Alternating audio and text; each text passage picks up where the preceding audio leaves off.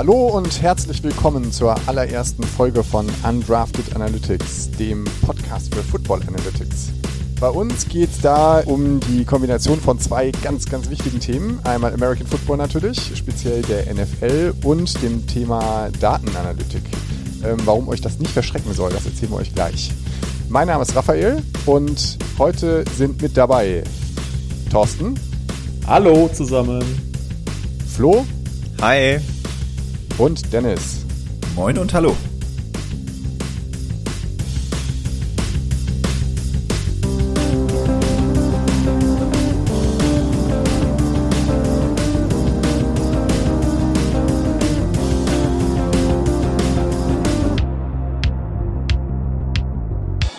Heute Nacht startet die nächste NFL-Saison. Die Cowboys spielen bei den Buccaneers. Ja, wir würden euch jetzt in dem ersten Teil einfach mal ein bisschen erzählen, was wir hier machen, worum es in dem Podcast geht. Ja, also vielleicht mal kurz, äh, wie das Ganze hier zustande gekommen ist. Ich habe im Februar, kurz nach diesem äh, Super Bowl, der insofern etwas frustrierend war, dass äh, Corona bedingt, glaube ich, die allermeisten den alleine schauen mussten, habe ich einen Anruf bekommen von meinem äh, lieben ehemaligen Kollegen Dennis. Und äh, ja, Dennis hat mich gefragt, ob ich Lust habe, bei einem Podcast mitzumachen zum Thema Football. Dennis, magst du mal erzählen, wie das passiert ist, wie das zustande gekommen ist? Ja, ja klar, gerne. Man kann ja fast sagen, ein Podcast-Experiment, denn äh, das, äh, der Ausdruck Experiment, da kommen wir später noch drauf zurück, äh, spielt ja bei uns eine relativ wichtige Rolle. Es ist so, ich, ich selbst bin ja im, im Bereich Data Analytics ähm, jetzt schon seit äh, einigen Jahren beruflich äh, aktiv, äh, im Moment so als, als Data Strategist, das heißt, ich äh, kümmere mich so ein bisschen darum, wie man ähm, Daten-Use-Cases, also Untersuchungen, äh, wie man die für ein Unternehmen gewinnbringend aufsetzen und einsetzen kann. Ja, aufgrund meiner Erfahrung und auf das, aufgrund dessen, was ich so tue, finde ich es natürlich immer extrem interessant, wenn bei den NFL-Übertragungen unten so Statistiken eingeblendet werden und äh, wenn auf Basis dieser Statistiken irgendwas erklärt wird, aber noch viel mehr dann auch, als ich äh, immer mehr festgestellt habe, okay, das, was mein eigentlicher Job ist, also der Bereich Data Science, Machine Learning und sowas, ähm, den gibt es äh, schon, schon in der NFL und der ist da Realität und die Head Coaches zum Beispiel oder auch die Teammanager, die arbeiten da durchaus mit. Also das heißt natürlich nicht, dass sie selbst da in der Hinsicht äh, in die Tasten hauen, aber äh, sie haben entsprechende, ja, entsprechende Leute dafür. Es gibt da auch verschiedene Beispiele von, von Interviews. Ähm, zum Beispiel habe ich gesehen ein Interview mit äh, Stefanski von den Browns, äh, wie, wie er Data Analytics sieht. Es gibt ein ähm, großes Interview von John Harbaugh von, von den Ravens, äh, wie, wie er diesen Bereich einsetzt. Und das fand ich extrem interessant und äh, erst recht in, in Kombination mit äh, den, den Daten, die, die verfügbar sind, auf die wir ja gleich auch noch äh, zu sprechen kommen, ähm, habe ich gedacht, da, da möchte ich selbst mal eben so ein kleines Experiment machen und eben nicht nur drüber reden, sondern auch ähm, ja etwas programmieren, was in die Richtung geht, ja, datengetriebene Entscheidungen ähm, herbeiführen zu können, eben normale Entscheidungsprozesse mit, mit Daten zu unterstützen. Dazu haben wir ja auch eine unserer ersten äh, Rookie Cam Folgen gemacht, wer da gerne noch mal reinhören möchte. Diese, diese datengetriebenen Entscheidungen, die gibt's eben nicht nur im Business, so wie das vielleicht von euch einige kennen oder eben wie, wie ich es auch kenne und worin ich arbeite, sondern sowas ist heute schon in der NFL äh, wirklich Realität. Haben wir jetzt gelernt, dass während alle anderen auf den Ball schauen, ist Dennis dabei, sich unten die Balken im Bildschirm anzuschauen. die, die wesentlichen Dinge, den Blick aufs Wesentliche gerichtet. Flo, ja, das stimmt. Aber nicht nur Dennis, ja, sondern auch die ganzen Offensive Coordinator, Defense Coordinator, ja, die machen das alle in, in live, ja. Also die gucken sich eben an, wie sind die Spielzüge, die ich zur Verfügung habe, wie stellt sich die, zum Beispiel die gegnerische Defense auf und entscheiden dann live im Spiel, gehe ich jetzt für einen Fourth Down zum Beispiel, spiele ich das aus oder spiele ich nummer, lieber auf Nummer sicher und äh, schieße ein Field Goal. Genau. Und wir wollen halt in diesem Podcast jetzt ähm, auch erklären, wie kann diese Verbindung funktionieren. Also wir haben auf der einen Seite Football und das, was auf, auf dem Platz passiert. Und wir haben auf der anderen Seite eben Data Analytics, alles das, was meistens im, im Rechner passiert und äh, wo es äh, ja, mathematische Prinzipien äh, gibt, die, die dahinter stecken.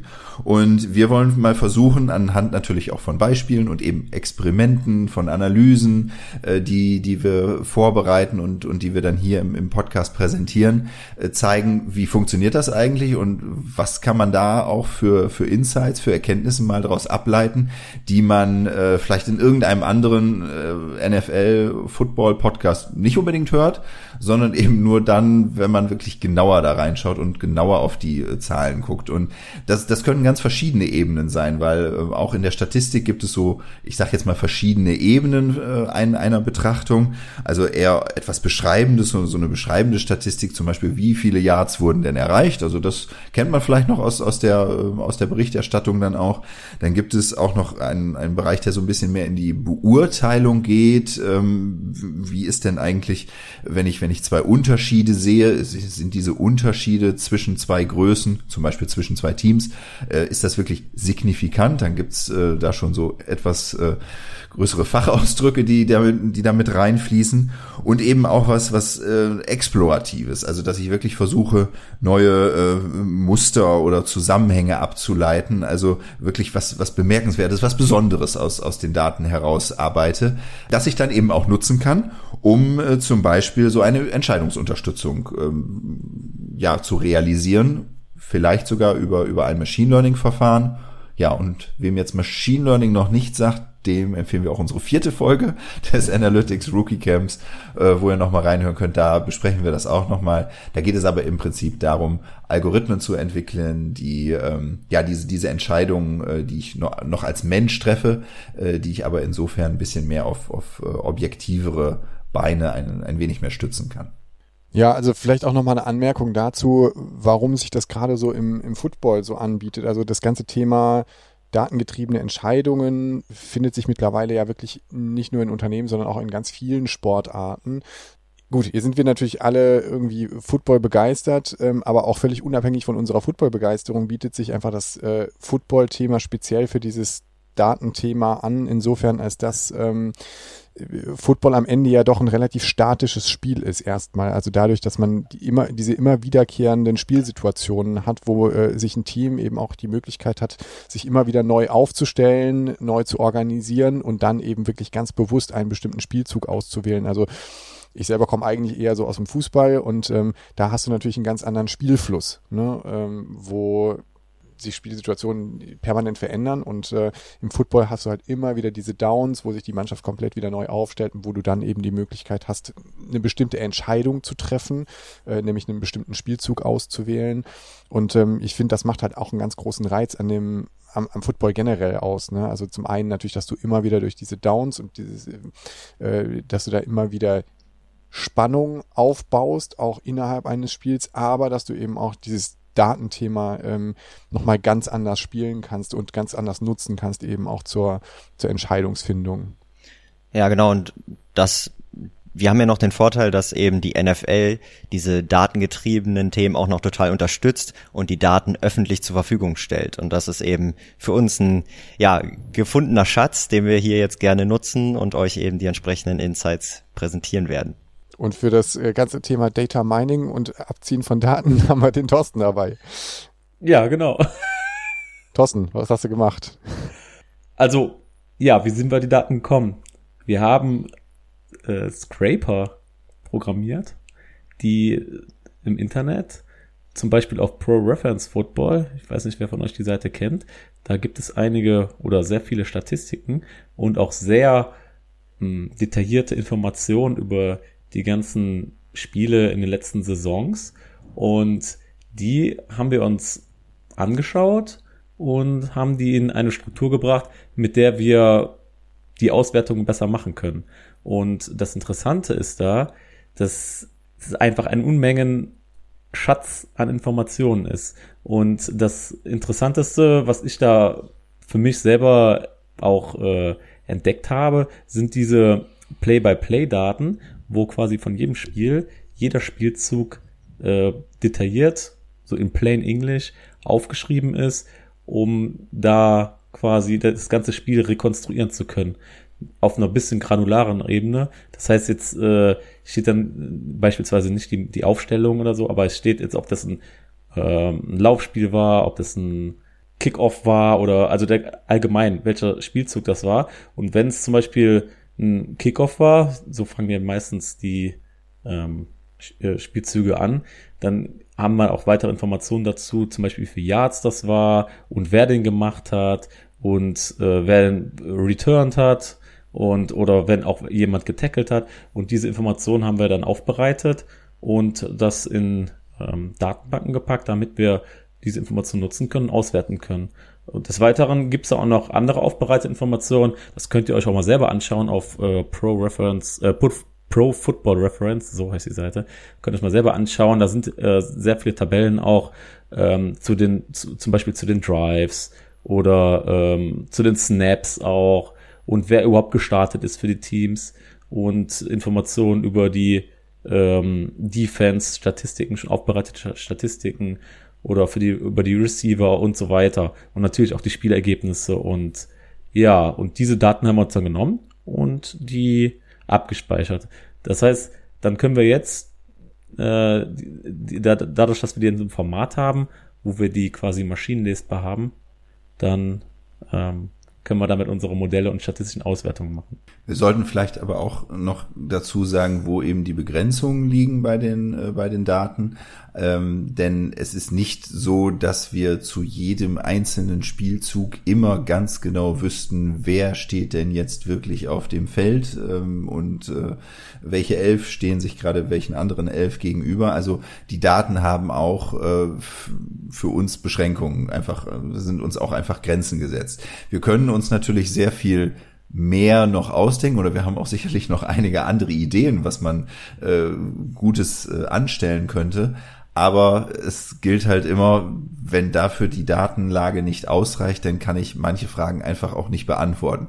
Wir schauen natürlich in Zukunft, ob man das in irgendeiner Form auch nochmal beheben kann, ändern kann, wie auch immer. Aber momentan ist das halt ja auf, auf Basis dieser Daten zum Beispiel eine genaue Aussage darüber, wer genau jetzt in welchem Spielzug wirklich da stand und vielleicht noch welche Route gelaufen ist jetzt bei den Receivern. Äh, diese Detailtiefe haben wir leider im Moment noch nicht. Ja, und ich meine, also es passt ja sowieso auch ganz gut zu unserem Vorgehen, ja. Wir haben, wir beschäftigen uns ja auch so viel mit äh, Data Science und Machine Learning. Und das ist eben ein experimentelles Vorgehen, ja. Wir schauen uns an, okay, was haben wir für Daten, dann probieren wir einfach mal was Neues aus, schauen, ob es funktioniert und wenn ja, machen wir weiter. Also äh, genau das, was Dennis gerade sagte. Ja, wir sind jetzt nicht in der Lage, die hundertprozentige Wahrheit vorherzusagen, ja, aber wir sind eben in der Lage, auf Basis der Daten, die wir zur Verfügung haben, gewisse Indikationen äh, zu geben.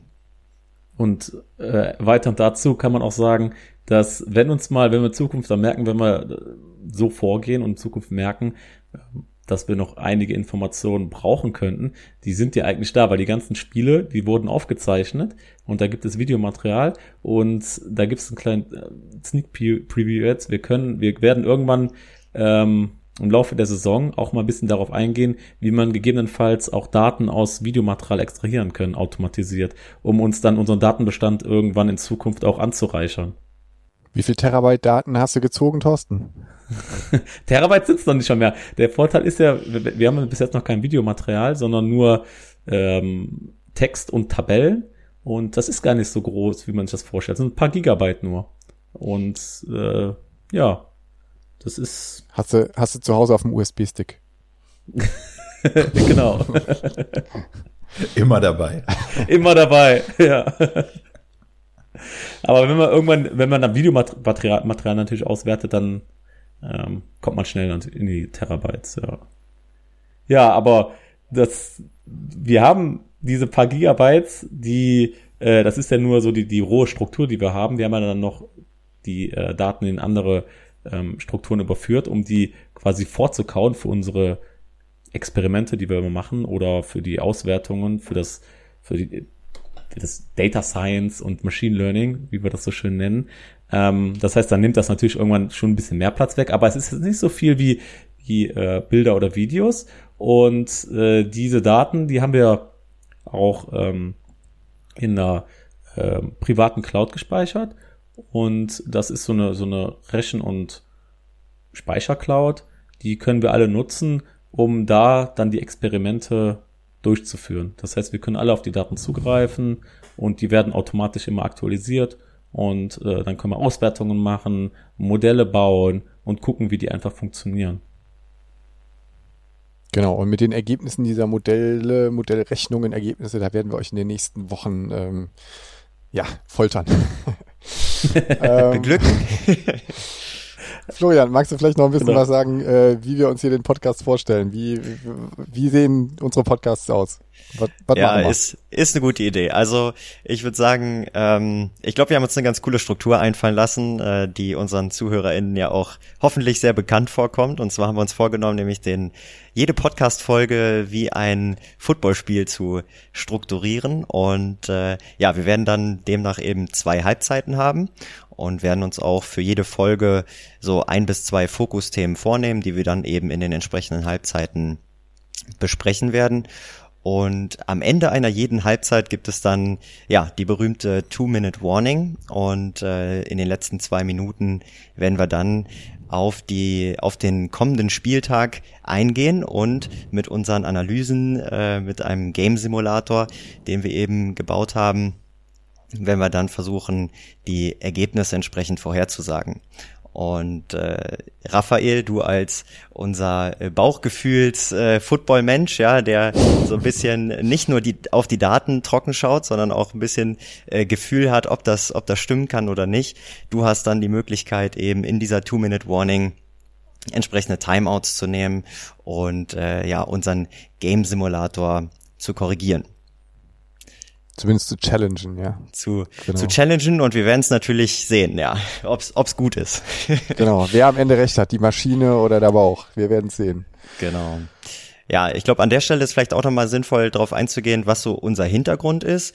Also ähm, wir sind jetzt nicht die geborenen äh, oder die NFL-Footballer, die die in der NFL, NFL in der NFL gespielt haben oder irgendein Team gecoacht haben, sondern ich würde sagen, wir sind einfach, wir sind in diesen Sport verliebt, wir gucken ihn sehr, sehr gerne und ähm, aber unser eigentlicher Hintergrund, also speziell von Dennis, Thorsten und mir, ist eben die Analytics, Machine Learning, Data Science.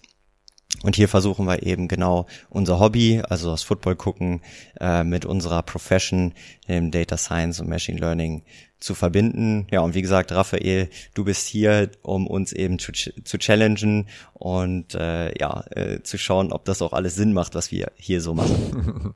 und die dummen Fragen zu stellen, genau. Also ist nicht so, dass ich mit Zahlen gar nichts anfangen kann. Ich habe äh, vielleicht dazu auch nochmal BWL studiert, also ein bisschen zahlenlastig war das durchaus auch. Äh, allerdings ähm, würde ich das jetzt nicht mit ähm, hier unseren Datenanalysten irgendwie auf eine, eine Stufe stellen. Ich ähm, ziehe mich da auf die äh, ich, ich werde sie challengen. Euch. Sehr gut. Sehr gut. Ja, und vielleicht auch an der Stelle mal ein Aufruf an unsere ZuhörerInnen. Wenn ihr eine bestimmte Frage habt oder ihr guckt jetzt die Regular Season, auf die wir uns alle schon sehr, sehr freuen, kann ich euch sagen, und ihr fragt euch was ganz Bestimmtes oder ihr habt eine bestimmte Frage zu dem, was wir hier erzählt haben im Podcast, dann bitte fühlt euch frei, uns zu kontaktieren. Wir ja, freuen uns auf jeden Fall auf eure Fragen einzugehen in diesem Podcast oder auch dann offline. Also ja, scheut euch da nicht, uns zu kontaktieren. Ja, wir freuen uns, wenn das interaktiv wird. Ähm, ihr könnt uns auf verschiedenen Kanälen erreichen, auf Twitter, Instagram und per E-Mail und ja, bombardiert uns mit euren Fragen, Anregungen, äh, wenn ihr Themen habt, die euch interessieren, ähm, wo ihr sagt, okay, äh, das Team oder den und den Spieler, den finde ich super spannend, ähm, dann lasst uns das wissen und äh, dann werden wir das gerne aufgreifen. Bevor wir jetzt in die Two-Minute-Warning gehen, ähm, wo wir einen Teil der Spieltagsergebnisse schon mal vorhersagen, erklärt euch Thorsten noch mal kurz, wie der Simulator funktioniert. Gerne, mache ich doch. Also ich hatte ja eben schon mal ganz kurz äh, erwähnt, dass wir zum Beispiel von der Seite Pro Football Reference diese ganzen Play-by-Plays uns abgezogen haben. Und diese gehen dann quasi, die sind, die sind äh, maschinenlesbar von uns äh, umgewandelt worden. Das ist ja bis jetzt nur hauptsächlich Text. Und diese gehen dann ähm, in eine Datenbank rein, wo wir dann Verteilungen uns aufbauen und von diesen äh, Werte ziehen und dann zwei Teams daraus sind, daraufhin äh, gegeneinander antreten lassen.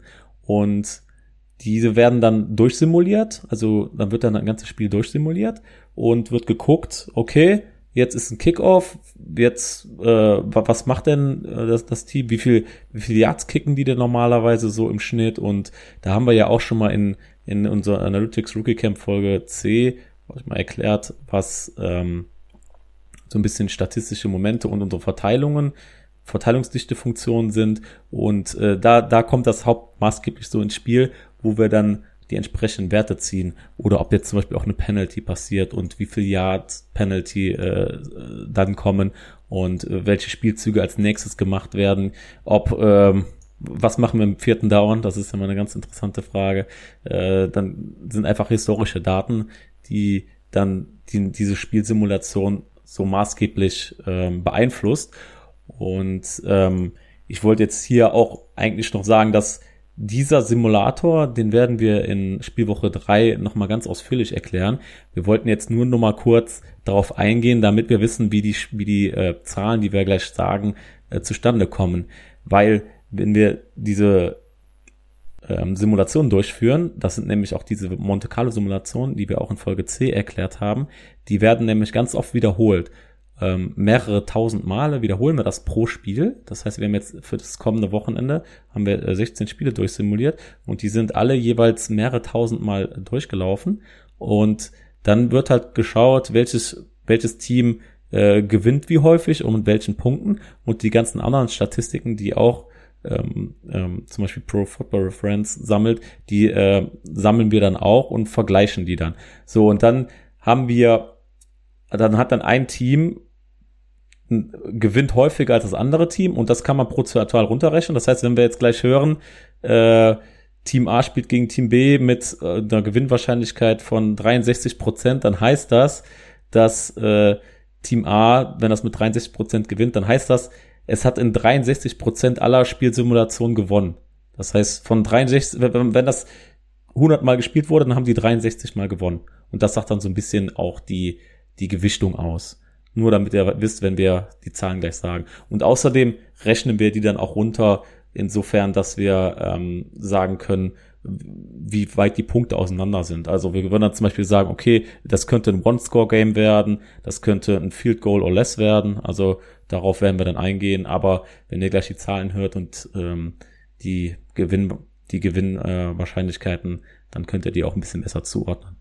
Ja gut, und dann kann ich auch noch so viel dazu sagen, dass, dass unser äh, äh, Game Simulator, also ein Spielsimulator, das ist wirklich äh, so, ein, so ein Arbeits, der ist wirklich in einem Arbeitsstadium, wie man so schön sagt, Work in Progress. Und das ist auch ein Experiment, das wir gemeinsam mit euch durchführen. Und wir können davon ausgehen, dass jetzt am Anfang die Ergebnisse ziemlich unsicher sein werden. Das heißt, äh, wenn wir jetzt gleich, ja, wenn uns der Simulator sagt, dass äh, ein gewisses Team gewinnen wird oder nicht und ihr schreit auf und denkt so, nee, das kann doch gar nicht sein.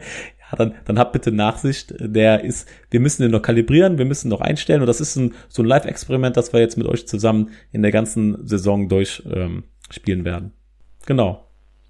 Das spielt mir natürlich in die Karten. Da habe ich am Anfang auf jeden Fall noch Chancen gegen den Simulator. mal gucken, ja, wie lange noch. ja, wir, wir gucken mal genau. Um, umso peinlicher, wenn er dann trotzdem daneben liegt. ich werde einfach immer auf die Favoriten setzen. High. okay. Gut, dann kommen wir zu unserer ersten Two-Minute-Warning.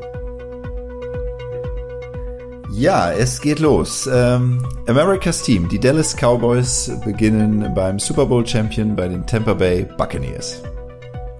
Da sagt der Spielsimulator 61 Prozent Gewinnwahrscheinlichkeit für die Cowboys und das könnte ein One-Score-Game werden. Und das wird definitiv mein allererstes Timeout, ohne Frage. Ähm, ja, ich sag mal so, das sollte ein easy Win für den Bauch sein gegen die Maschine. Ähm, ja, es gibt eigentlich keine, keine Gründe, warum die Bugs äh, wahnsinnig viel schlechter sein sollten als im letzten Jahr.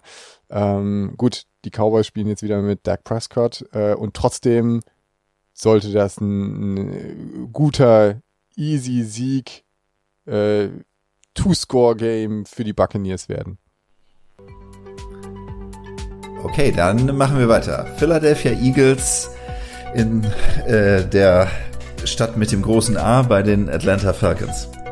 Das könnte erfreulich für dich werden, Dennis. 60% für die Falcons. Field Goal or less. Dann haben wir die Pittsburgh Steelers bei den Buffalo Bills. Das sind die Steelers mit 55% Gewinnwahrscheinlichkeit. Da merkt man hier auch schon, dass wir näher zur 50% kommen. Und 50% heißt hier wirklich, äh, kann man wenig Aussage darüber treffen. Könnte man auch einen Mund zu werfen. Dann als nächstes ein Spiel, was uns gleich in der zweiten Halbzeit mehr beschäftigen wird. Die New York Jets bei den Carolina Panthers. Panthers mit 65%. Minnesota Vikings gegen Cincinnati Bengals. Da sagen wir die Vikings mit 68%. Seattle Seahawks bei den Indianapolis Colts. Colts mit ja, knapp 52%. Da muss ich mein zweites Timeout nehmen. Ähm, Das war das ja ist klar. zwar 50-50, aber an der Stelle, äh, auch das werdet ihr noch merken, aber äh, jetzt muss ich mich als, als Seahawks-Fan outen. Ähm, und äh, das wird ein, definitiv ein Sieg für die Seahawks. Also äh, vielleicht kein, kein überragender, aber definitiv starten die Seahawks mit einem Sieg in die Saison, ohne Frage. We will see. We Wilson see. genau. San Francisco 49ers bei den Detroit Lions. Lions mit 58%. Und am Ende unserer aller, allerersten Two-Minute-Warning der First Overall Pick, äh, Trevor Lawrence mit den Jacksonville Jaguars bei den Houston Texans. Texans mit 62%. Trotz First Overall Pick. Ey, du kannst doch einen Timeout nehmen. nee, nee, ich lasse das mal so stehen. Gut, wie Dennis bereits angekündigt hat, haben wir uns für unser zweites Thema am heutigen Tag ein sehr Spieltag aktuelles Thema rausgesucht und äh, werden uns die Partie der Jazz bei den Panthers ein bisschen genauer anschauen, beziehungsweise eigentlich viel mehr äh, den Quarterback, der beide Teams hoffentlich gut kennt. Das eine definitiv, das andere werden wir sehen. Ähm, es geht um Sam Darnold. Das ist heute unser Thema. Ähm, Sam Darnold ist äh, 2018 an dritter Stelle im Draft gezogen worden von den Jets. Und äh, wenn man sich die letzten Jahre der Jets anschaut, dann ist eine Erfolgsgeschichte was anderes. Jetzt ist ein bisschen die Frage, woran hat's gelegen? War ist, ist Sam Darnold einfach äh, kein ähm, kein guter Quarterback, um es mal ganz einfach auszudrücken, äh, oder war er einfach in einem extrem schwierigen Team? Also ich glaube, das ist sowieso ohne Frage. Die Frage ist eher, äh, wenn er jetzt in einem anderen Team spielt, ähm, kann er da seinen relativ hohen Pick in 2018 noch rechtfertigen? Oder wird er für immer äh, einfach ein deutlicher Draft-Bust bleiben? Das ist so ein bisschen die Frage, mit der wir uns heute beschäftigen wollen und indem wir da auf die Daten schauen. Ja, dann fangen wir mal an und äh, schauen als erstes mal so in die Kategorie äh, ja typische Leistungsindikatoren eines eines Quarterbacks und ja, ich, ich schieb's gleich vorweg. Ich äh, betrachte das Ganze, was wir hier so als Analyse gemacht haben, jetzt, wenn ich aus meiner Perspektive gucke, als Verteidigung von Sam Darnold und äh, will ja mit den ersten beiden Statistiken, also hier jetzt einmal Passing Yards und äh, das Quarterback-Rating natürlich zugestehen. Das sah in 2018, 2019 und 2020 nicht so überragend äh, für Sam Darnold aus. Was haben wir in den Analysen gemacht und äh, was könnt ihr alle auch ähm, auf unserem äh, Social Media Kanal äh, bei Instagram auch in den Grafiken verfolgen? Äh, wir haben uns seine Draftklasse angeguckt, ähm, also die Quarterbacks, die in der ersten Runde gedraftet wurden, äh, in auch seinem Jahr, in dem gleichen Jahr wie Sam Darnold und auch eine ja signifikante Anzahl von Spielen in den drei Jahren hatten. Das heißt, ähm, Josh Rosen fällt leider raus äh, aus der Vergleichsgruppe. Wir haben dann Josh Allen, Baker Mayfield und Lamar Jackson. Und weil er 2017 nur ein Spiel gemacht hat und ansonsten hinter Alex Smith war, äh, haben wir auch noch Patrick Mahomes hinzugenommen, weil er dann eben in 2018 äh, als Starter ja so richtig durchgestartet ist, kann man dann ja auch sagen. Und äh, ja, mit, mit Mahomes in der Vergleichsgruppe liegt die Latte natürlich noch ein Stück, äh, Stück höher. Ich wollte es gerade sagen, ist eigentlich ein bisschen unfair, ne?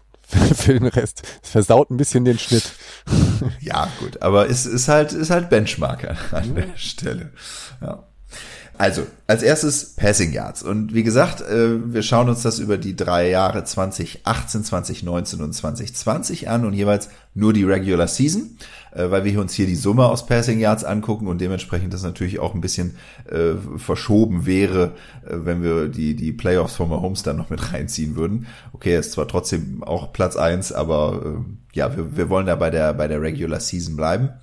Und was man dann sieht, ist eigentlich, äh, dass 2018 dieses Feld dieser fünf Quarterbacks, also ich wiederhole es noch einmal, Mahomes, Allen, Mayfield, Jackson und Donald, dass die von den Passing Yards in 2018 hat durchaus eine große Streuung hatten. Also das bewegt sich so ungefähr zwischen 1000 und, und 5000 Yards. Also ähm, damals 2018 äh, in dieser Gruppe war Lamar Jackson mit 1201 Yard äh, auf Platz 5 und Mahomes mit 5097 äh, da auf, auf Platz 1. Aber eben durchaus eine sehr große Streuung in, in den Daten ist.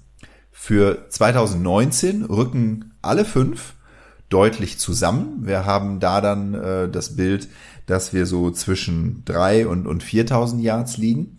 Und jetzt mit, mit Fokus auf Sam Darnold ist es halt so, äh, 2018 Platz drei genau in der Mitte in dieser Fünfergruppe.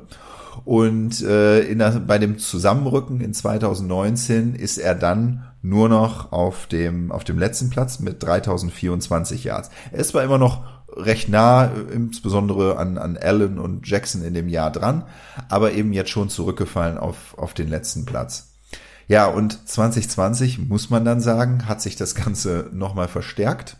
Äh, die Passing Yards äh, von Darnold für die Jets sind nochmal abgefallen auf, ähm, nein, nicht nochmal, sondern sind dann abgefallen auf 2208 Yards. Und das ganze Feld ist nochmal wieder etwas dann auseinandergegangen. Ähm, in der Spitze halt mit Mahomes mit 4740 Yards. Aber daran sieht man halt, okay, im, im Laufe dieser drei Jahre hat Darnold eben doch deutlich an Boden verloren. 2018 noch auf drei, 2019 auf Platz fünf und 2020 dann in der Gruppe eben deutlich auf Platz fünf. Von daher Zugeständnis, da kam jetzt nicht die Spitzenperformance von ihm. Understatement. Ja, gut, gut. Meine Frage ab von den oder von den Daten oder rein von den Daten, wenn ihr jetzt äh, in 2018 nochmal neu draften dürftet, wer wäre denn für euch, also jetzt nehmen wir mal Holmes mal raus, aber von den vieren, die wir da noch übrig haben, wen würdet ihr an Platz eins äh, ziehen? Allen, Mayfield, Jackson oder Donald? Also ich glaube, ich würde für Mayfield gehen. Ich finde ihn cool und finde, er hat eine coole Entwicklung gemacht. Also also keine Veränderung im, im Vergleich zum, äh, ich meine, der war äh, ja, von den Passing Yards ne? her nicht, ja. ne? Aber trotzdem im, im Team an sich und ähm, finde, er macht einen super Job bei den Browns, von daher. Also ich, ich finde auch, also man muss ja jetzt gucken, Raphael, wenn du fragst, wen hättest du an eins gezogen, dann bin ich ja trotzdem noch die Browns in der Stelle. Und ja. da finde ich, ja, da, da, nee, da, da finde ich, passt Mayfield auch gut hin. Ähm, wenn ich jetzt gesagt hätte, Team XY oder Blank, also ich mag Mayfield auch, ich mag aber so ein bisschen den Josh Allen noch mehr. Äh, der passt aber auch wieder wie, wie die Faust aufs Auge nach Buffalo. Also, ähm, ja, also ich sag mal, von den vieren, ganz ehrlich, äh, finde ich ganz klar Lamar Jackson. Äh, einfach spektakulär. Ähm, die Läufe. Ja. Und dann, wenn man sich tatsächlich die, die echte Performance anschaut, das, das ist schon Gap, ne? Und ähm, Jackson wurde noch viel, viel später gezogen. An, als Fünfter von den Quarterbacks. Ach so, okay. Ja, genau. Äh, ich glaube, letzter Pick in der ersten Runde oder sowas, ne? Ja, 32. Ja. Ah, ähm, ja. Und, und da sieht man natürlich auch, dass, äh, dass ähm, äh, die, die Passing Yards pro Spiel halt auch nur ein Merkmal sind. Ne? Ich denke, auf die anderen Werte kommen wir gleich noch, aber äh, während Jackson da halt jetzt nicht so wahnsinnig weit vorne ist, äh, das spiegelt ja überhaupt nicht seine, seine Leistung als Quarterback an sich wieder. Ne? So, ähm, Klar, aber er, er, muss halt dann auch ins System passen. Ne? Und auch Jackson passt insofern dann perfekt zu Harbour und den, den Ravens an, an der Stelle. Ja. Ich weiß nicht, ob der so gut in Buffalo oder sogar in, in Cleveland funktioniert hätte. In Buffalo vielleicht noch, aber in Cleveland. Da rennt er dann den Singletary über den Haufen. Die rasseln dann immer zusammen. Ja. Okay, kommen wir vielleicht mal zu den nächsten Werten. Ja, das, das Quarterback-Rating, offen gestanden, geht in die gleiche Richtung. Da startete Sam Darnold allerdings an, an der vierten Position mit einem Wert von 77,6 in 2018, konnte das dann aber 2019 verbessern, blieb allerdings auch an der, der vierten Position, lag da bei 84,3. Ja, und da ist jetzt dann auf 2020 muss man so gestehen, der größte Unterschied zu dieser Vergleichsgruppe. Während äh, ein Patrick Mahomes bei 108,2, ein Josh Allen bei 107,2, ein Lamar Jackson bei 99,3 und ein Baker Mayfield bei 95,9 liegt in 2020. Also alle äh, jenseits der 95 äh, und dann insofern so, so ein kleines Grüppchen da oben bilden ist Sam Darnold äh, mit dem Rating, äh, ja, auf, auf das schlechteste Saisonrating von ihm abgestürzt in 2020, nämlich auf 72,7. Also, äh, ja, Leute, glaub, guckt euch, guckt euch die Grafik auf Instagram mal an. Das sieht schon richtig scheiße aus. Ich bin mal gespannt gleich, Dennis, auf deine äh, Argumentation, warum er es trotzdem gleich packt. Ja, also da, ich glaube, im Radsport sagt man, äh, der hat abreißen lassen. An der ist schon einkassiert vom Besenwagen. Ja, also das ist das ist übel und das ist auch äh, eingestanden, auch von hier der Seite der Verteidigung von von Sam Darnold. Äh, das sieht nicht gut aus. Aber wo es gut aussieht, ist beim Josh Allen. Das ist ja ein richtiger High-Performer. Ja. Der hat ja, ja da wirklich das Feld von hinten aufgeräumt und ist jetzt quasi on par mit mit Mahomes bei 2020 ist ja wirklich kontinuierliche Steigerung von knapp über 25 Prozent jedes Jahr jetzt seit 2018. Ne? Das ist ein richtiger High-Performer, würde ich sagen. Ja, du, du sagst von hinten aufgeräumt. 2018 ja. eben letzter Platz ja, in dieser Gruppe. Genau. Äh, mit äh, 67,9 äh, im, im Rating nur und dann abgegangen wie eine Rakete. Ja ja, wo wir jetzt schon dabei sind, uns andere Quarterbacks dann anzuschauen, wie die Entwicklung war. Ähm, kleiner Fun-Fact vielleicht für euch, also wenn man sich die Grafik so anschaut, dann gibt es nur noch einen weiteren Quarterback neben Sam Darnold, der eben, wenn man 2018 und 2020 vergleicht, sich verschlechtert hat. Und äh, dieser Quarterback ist Mahomes, Patrick Mahomes, wenn man die Werte vergleicht. Aber er, äh, wie Dennis ja auch schon gesagt hat, Mahomes auf einem komplett anderen Level bei Werten an die 110 und äh, Darnold eben bei Werten knapp über 70. Macht halt einen Unterschied, ob ich mich von 115 auf 108 verschlechtere Richtig, ja. im 70er Bereich. Das ja. ist dann, ja, ja. Genau, auf die anderen Faktoren kommen wir sicherlich gleich noch zu sprechen. Es ist ja nicht so, dass ein, ähm, und das ist ja auch das Spannende am Football, dass ein äh, Quarterback eben nicht alleine auf dem Platz steht. Der kann die Bälle noch so gut werfen. Wenn da am Ende nicht auch einer steht, der die Dinger fängt, dann wird's halt schwierig. Ne? So, und ähm, ja, aber ich denke, auf den, auf den Kontext kommen wir gleich noch in der Diskussion. Genau. Das wird das sein, warum der Herr Glüsenkamp sagt, ähm, der Darnold wird's in Carolina reißen, ne?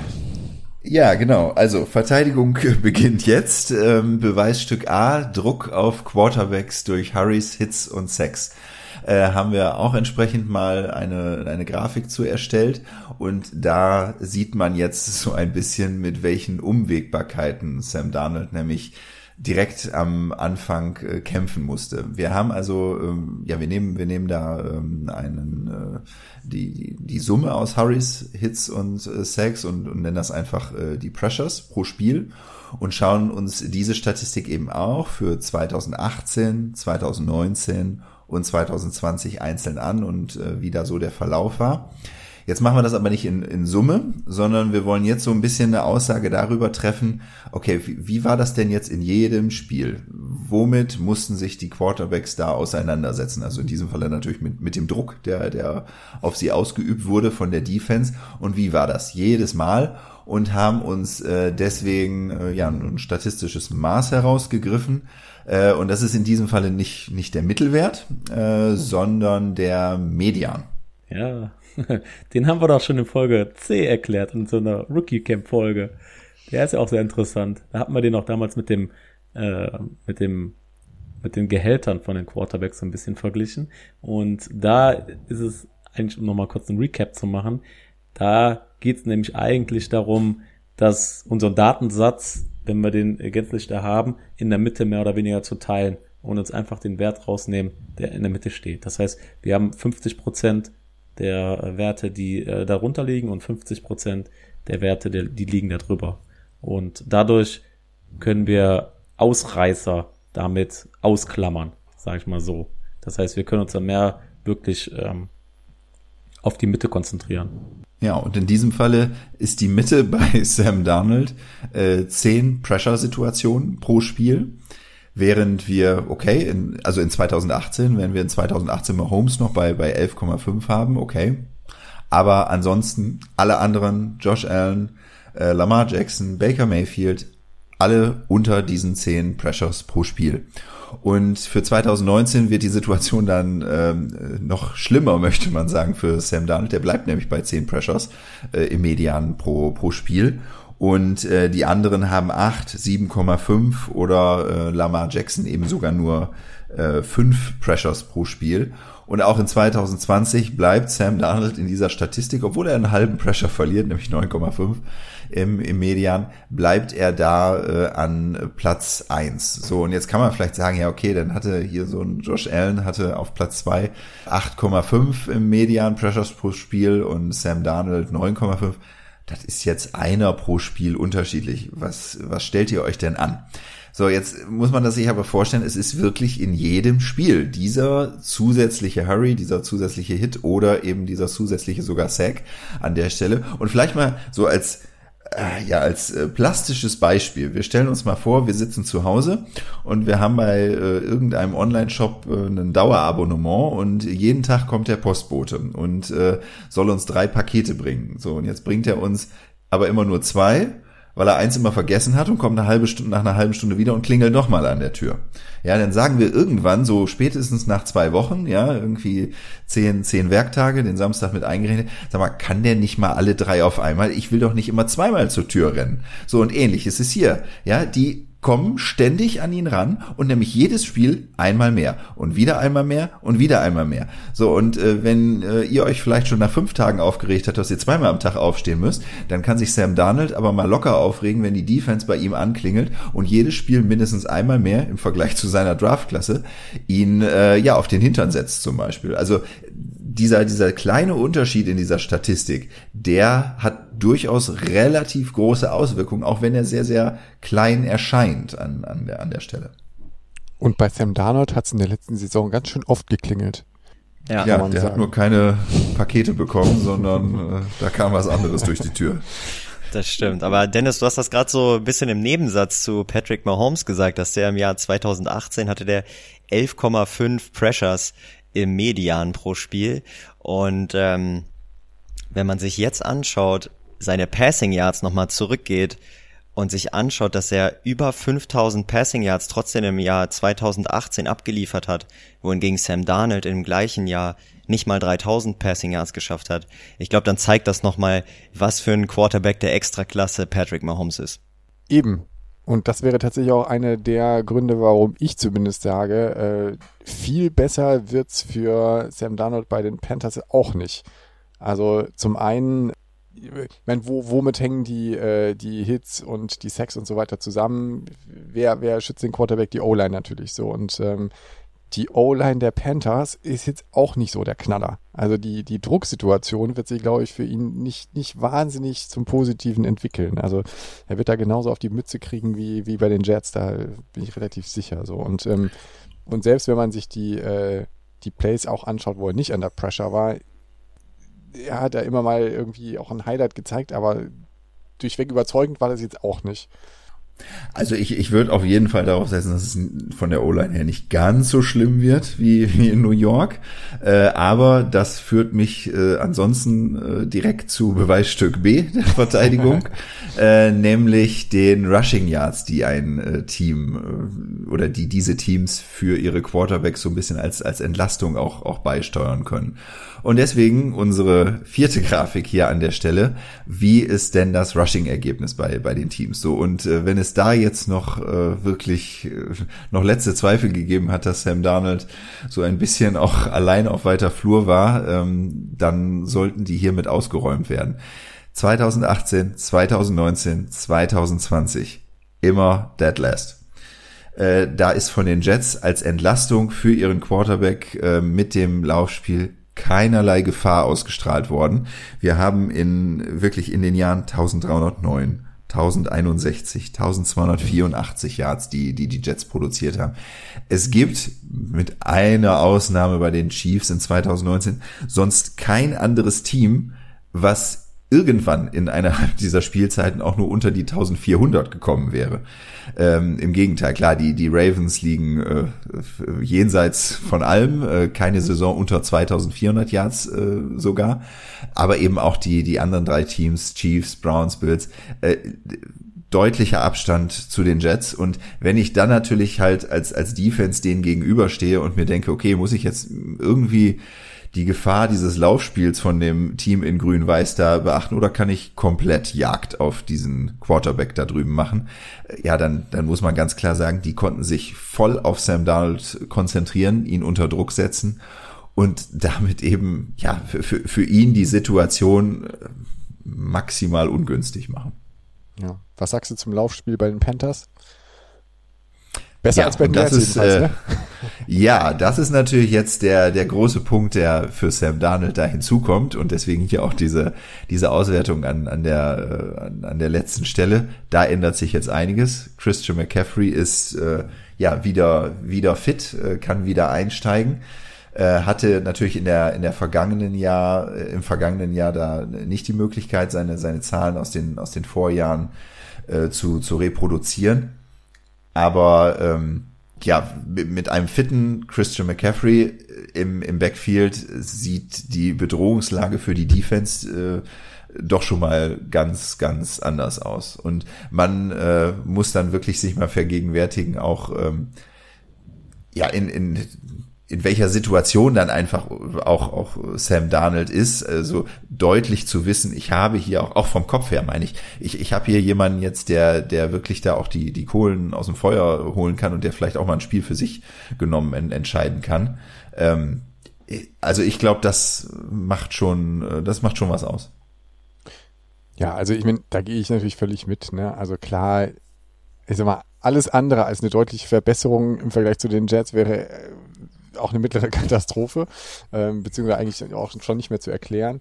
Ähm, die Frage ist halt trotzdem, ne, äh, er, er wird ein besseres Team um sich rum haben, keine Frage. Aber ich meine, er war Third Overall, äh, ist jetzt für ordentlich ähm, Picks auch getradet worden. Die Frage ist ja, ist er das wert oder nicht? Ne, so und ähm, also da, da sehe ich schon einfach doch etliche Fragezeichen noch. Also Fragezeichen sowieso, weil es einfach natürlich ein ganz neues Umfeld ist, ne? Ähm, aber also ich, ich sehe ihn tatsächlich im, im sag mal, am Ende des zweiten Drittels, wenn man sich so die gesamte Quarter oder sämtliche Quarterbacks so der, der NFL anschaut. Ähm, ich erwarte da jetzt nicht den riesen, riesen Durchbruch. Ähm, also ich glaube, er ist auch im, jetzt im Vergleich zu, zu Teddy Bridgewater ein Upgrade, ja, aber nicht, ähm, nicht überragend. Also ich gehe jetzt nicht von der riesen Performance-Steigerung aus, trotz der deutlichen Verbesserung. Gut, was dann auch immer Riesen heißt, ne? Also dann lassen wir, lassen wir mal schauen und okay, also ich gebe mal einen äh, Tipp fürs Quarterback-Rating in 2022 ab oder 2021. Was wird er machen? Ich sag, er kommt auf 87. Okay, da gehe ich drüber. Over. 87 steht. Flo? Ja, ich überlege, ja, ich überlege gerade, also ähm, nach oben wird die Luft ja dann auch irgendwann dünn, wenn man sich so die anderen Quarterbacks anschaut. Ich weiß nicht, ob er da ganz rankommt, aber ich bin auch mal zuversichtlich und er sagt, er kommt äh, sogar äh, an die 95 dran. Okay. In Baker Mayfield Regionen im Leben nicht. Let's Werden see. wir sehen, werden wir sehen. Was wir jetzt aber nochmal, um, um das Ganze zusammenfassend so ein bisschen auch ähm, sagen zu können, ähm, haben wir einmal ähm, die, äh, die Rushing Yards, die so ein Team ähm, erreicht hat in, in den einzelnen Spielen, ähm, uns angeschaut. Also wirklich pro Spiel, Rushing Yards pro Spiel. Und eben auch die, die Summe von Hurries, Hits und Sacks in einem einzelnen Spiel. Und das äh, so in ein Koordinatensystem. Äh, einige werden den Ausdruck noch aus äh, Mathe Klasse 9 oder so kennen, ich weiß es nicht mehr genau, äh, eingetragen. Das heißt, äh, auch was ihr bei uns auf den Social Media Kanälen sehen könnt, ist, wir haben jeweils immer genau einen Punkt gemacht an der Stelle, wo äh, ein Team ähm, die, die Rushing Yards erreicht hat und sind dann so hochgegangen, die, die senkrechte Achse, bis man auf die Zahl gekommen ist, wie viel in Summe Hurries, Hits und Sacks gab's denn für, für den Quarterback. Und dann ergibt sich so eine Wolke von Punkten, die natürlich auch dann äh, einen, einen Schwerpunkt hat. Also man kann sich das so ein bisschen vorstellen, wie äh, ja wie so ein Gebirge. Also es gibt äh, gewisse Regionen, die sind so ein bisschen dichter, da, da hängen die Punkte ein bisschen enger zusammen und deswegen kommen diese Fälle eben häufiger vor und nach außen hin wird das immer ein bisschen dünner und die Fälle kommen weniger vor. Und äh, deswegen kann man eben so einen so einen Schwerpunkt dieser, man sagt dann auch Verteilung, ähm, den, den kann man bestimmen. Und ich glaube, Flo und Thorsten über Verteilungen hattet ihr auch in einem unserer Analytics Rookie Camps äh, gesprochen. Deswegen, also hier, wir sprechen das, Das auch wir, wir sprechen das hier immer wieder an, äh, durchaus mal wert, da, da reinzuhören. Ja, wenn, wenn ihr mit den Begriffen so, so noch gar nichts äh, anfangen könnt. Ja, und das haben wir sowohl einmal für die Gruppe von Mayfield, Allen, Jackson und Mahomes gemacht und einmal eben auch für nur Sam Darnold und haben uns jeweils angeguckt, okay, wo ist denn jetzt da dieser Schwerpunkt, in dem Falle dann wieder der, der Median, äh, wo liegt er bei den Rushing Yards? Pro Spiel. Und wo liegt er bei den Harry Sits und Sacks eben pro Spiel. Und äh, das könnt ihr dann auch direkt im äh, Vergleich sehen oder man kann es auch direkt vergleichen. Für Sam Darnold sind es im Median 87,5 Rushing Yards pro Spiel. Bei 10 Pressure-Situationen. Und für die Vergleichsgruppe sind es 123 Rushing Yards pro Spiel bei nur 8 Pressure-Situationen. Also Sam Darnold hat sowohl über 35 Yards weniger pro Spiel, die, auf die er sich äh, im, im Laufspiel, äh, auf, auf die er sich stützen kann, vielleicht als, als Entlastung. Und gleichzeitig hat er zwei Pressure-Situationen mehr jeweils pro Spiel im Vergleich zu, zu der Gruppe um Mayfield, Allen Jackson und Mahomes. Und dieser Vergleich, den, den wir euch so hier auch ganz zum Schluss in, in der Grafik präsentiert haben, den finde ich persönlich jetzt, jetzt sage ich ermutigend für seine Zeit äh, bei den äh, bei den Panthers. Und ich glaube, dass die Panthers da durchaus einen richtigen Griff gemacht haben und äh, dass das äh, gut werden kann. Und ich äh, bleib äh, bei der Einschätzung vorhin, also über die 87 geht's auf jeden Fall. Ja, mehr oder weniger zu sagen ist aber einfach. Ja, okay, dann sage ich 90. Ich bleib noch unter Flo. Flo, Flo war bei 90 und Dennis nimmt die goldene Mitte. Ja, sehr gut. Vielleicht kann man äh, am, am Schluss noch äh, nur eine Sache so als, als Vergleich, weswegen ich auch meine, dass, äh, dass es bei den Panthers besser läuft. Wenn man sich das aus 2020 anguckt, äh, dann hatten die nämlich auch eben genau diese acht Pressure-Situationen, die wir auch in der Vergleichsgruppe sehen. Also da kommt Sam Darnold dann an das Niveau ran, was äh, die Kollegen von ihm aus seiner Draft-Class, äh, was die in den Jahren äh, kennengelernt haben. Und auch die Rushing Yards 2020 ohne einen gesunden Christian McCaffrey, also im, im wesentlichen Teil der Saison, kamen sie auf 112,5 im Median. Also auch da nochmal deutlich mehr als, als die Jets haben. Das heißt, auch ohne Sam Darnold bisher und mit einem kranken äh, oder einem Verletzten, besser gesagt, einem verletzten Christian McCaffrey, äh, sah die Situation in Carolina doch besser aus, äh, als, als sie bei den Jets aussah. Können wir so nehmen, ne? Lass mal einfach jetzt so stehen. Ja, äh, lassen wir so stehen und schauen dann einfach mal, was am Wochenende passiert. Also das ist auf jeden Fall ein Spiel, da, da bin ich super gespannt drauf. Und ich glaube, da, da schauen ja auch einige drauf, wie, wie, sich, wie er sich gibt. Äh, erst recht so ja gewechselt und gleich das erste Spiel gegen das alte Team. da hat der, der ja, da hat der Plan ihn schon äh, nochmal besonders äh, bedacht an der Stelle. Also ich bin super gespannt drauf, ich gucke mir das echt gerne an und ähm, mal gucken, was sich ergibt. Ja, das ist so schön den Sam Darnold Revenge Bowl genannt, ne? Das äh, wird jetzt ja, genau, neue Hashtag. Das, das trendet jetzt. Bitte alle posten. Sam Darnold Revenge Bowl, ja, genau. Gut, kommen wir zu unserer zweiten Two-Minute-Warning. Gut, dann haben wir einmal die Cardinals gegen die Titans. Sagen wir hier Titans mit 59% Gewinnwahrscheinlichkeit. Okay, dann die Los Angeles Chargers gegen Washington. Washington mit 55%. Okay. Browns gegen die Chiefs. Hier natürlich, also hier muss ich auch unterstützen, da hat der Simulator auf jeden Fall recht. Chiefs mit 59. Das hast du doch so einprogrammiert, Ja, richtig. Oder? Mit Sicherheit. Ja. Dann nehme ich tatsächlich jetzt auch ein Timeout. Also ich halte sehr, sehr viel von den Browns. Äh, Flo hat ja vorhin auch schon gesagt, ähm, dass er Baker Mayfield relativ hoch einschätzt. Äh, sehe ich tatsächlich ähnlich. Vor allem aber hat er natürlich einfach ein, wirklich ein gutes bis sehr gutes Team um sich rum und ähm, ich glaube, die Browns sind am ersten Spieltag für ein Upset äh, gut und äh, werden die Chiefs besiegen also von, von den ähm, Conferences her passt es natürlich nicht, aber das könnte für mich auch äh, ein Super Bowl-Spiel sein. Aber äh, wird natürlich nicht passieren, kann nicht passieren, aber dann zumindest vielleicht ein Conference Championship Game. Das äh, finde ich schon mit, glaube ich, das äh, spannendste und äh, schönste Spiel in, in der ersten Woche. Ja, sehe ich ähnlich. Okay, kommen wir mal zum nächsten, zur nächsten spannenden Begegnung, den Packers gegen die Saints. Die Saints mit 60 Da muss der Thorsten selber lachen, dann nehme ich doch direkt das zweite zur Timeout. Wie auch immer das zustande gekommen ist. Nein, natürlich nicht. Natürlich werden die Packers das Spiel gewinnen.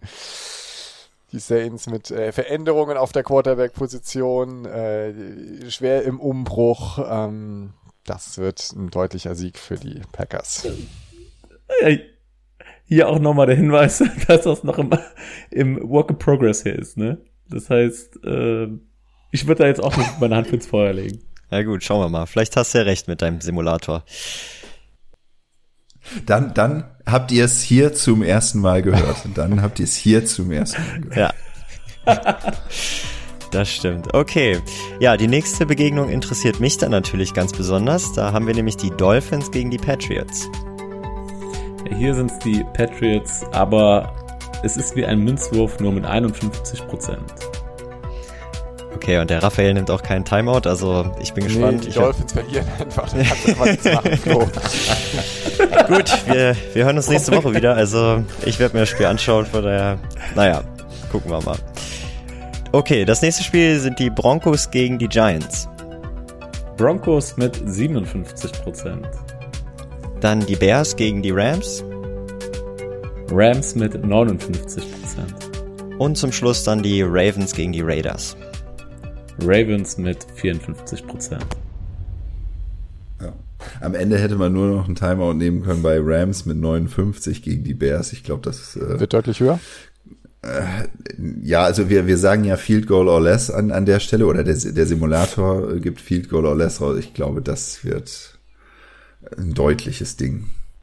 Also, sorry Raphael, aber mit dem Division-Sieg für die Seahawks, ich äh, ja, bin da bei den Rams. Das wird eng. Aber gut, was willst du machen? NFC West, einfach die beste ja, Gruppe. Kannst du, kannst du nichts machen. E Elite, Elite. Ja, absolut. Auf, auf jeder, an jeder Stelle. Das war unser Simulator. Wir sind gespannt. Ähm, wer, Geld draufsetzt, feel free, aber macht uns nicht am Ende dafür verantwortlich. Wir arbeiten noch dran, da die äh, Zuverlässigkeit zu steigern, wobei wir werden sehen. Gespannt sind wir auf fast alle Spiele, ähm, auf, auf die meisten auf jeden Fall. Besonders natürlich auf das Spiel, was wir jetzt heute besprochen haben, wie sich die Jets bei den Panthers schlagen und wie es dann für Sam Darnold läuft. Das werden wir uns alle anschauen. Spannend an dem Spiel natürlich auch, da haben wir jetzt noch gar nicht drüber gesprochen, wie sich Zach Wilson da schlägt ähm, als neuer äh, Quarterback der Jets, ob er da ähnlich untergeht wie Sam Darnold oder ob der eventuell bei den Jets mehr reißen kann. Auch das werden wir beobachten. Genau, weil ähm, die die beiden, ähm, also der First Overall und der Second Overall äh, Pick des vergangenen Drafts, äh, die spielen im Verlaufe der Saison ja auch nochmal gegeneinander. Und äh, das ist für uns dann später natürlich Anlass, auch nochmal genauer in genau die Richtung zu schauen. Also von daher dranbleiben. Es kommt in einigen Wochen, also ist eher zum Ende, zweite, zweite Hälfte der Saison, aber da schauen wir dann nochmal genauer hin. Und das war auch schon unsere erste Folge von Undrafted Analytics. Uns hat's gefallen, wir hoffen euch auch. Und äh, wenn das so ist, dann, dann bleibt bei uns. Ähm, hört in den nächsten Wochen rein. Wir haben viele spannende Themen und wie gesagt, wir greifen wirklich gerne auf, was da von euch auch an Fragen und Input kommt. Ähm, Leitet es gerne weiter an alle, die sich für Football und oder Analytics interessieren. Die Grafiken, die wir jetzt in dem Podcast angesprochen haben, die findet ihr alle auch bei Instagram. Das hilft sicherlich auch nochmal in Vorbereitung auf den Spieltag selbstverständlich, aber natürlich auch um ähm, das ein oder andere auch nochmal nachvollziehen zu können, worüber wir jetzt hier geredet haben. Insofern äh, schaut gerne vorbei bei Undrafted Analytics. Den Podcast findet ihr überall, wo es Podcasts gibt, Spotify und so weiter. Äh, und ansonsten findet ihr uns bei Instagram und Twitter, erreicht uns per E-Mail und meldet euch gerne. Wir freuen uns äh, auf euch und dann bis zur nächsten Woche. Dankeschön und tschüss. Bis dahin. Ciao. Jo. Bis dann. Ciao.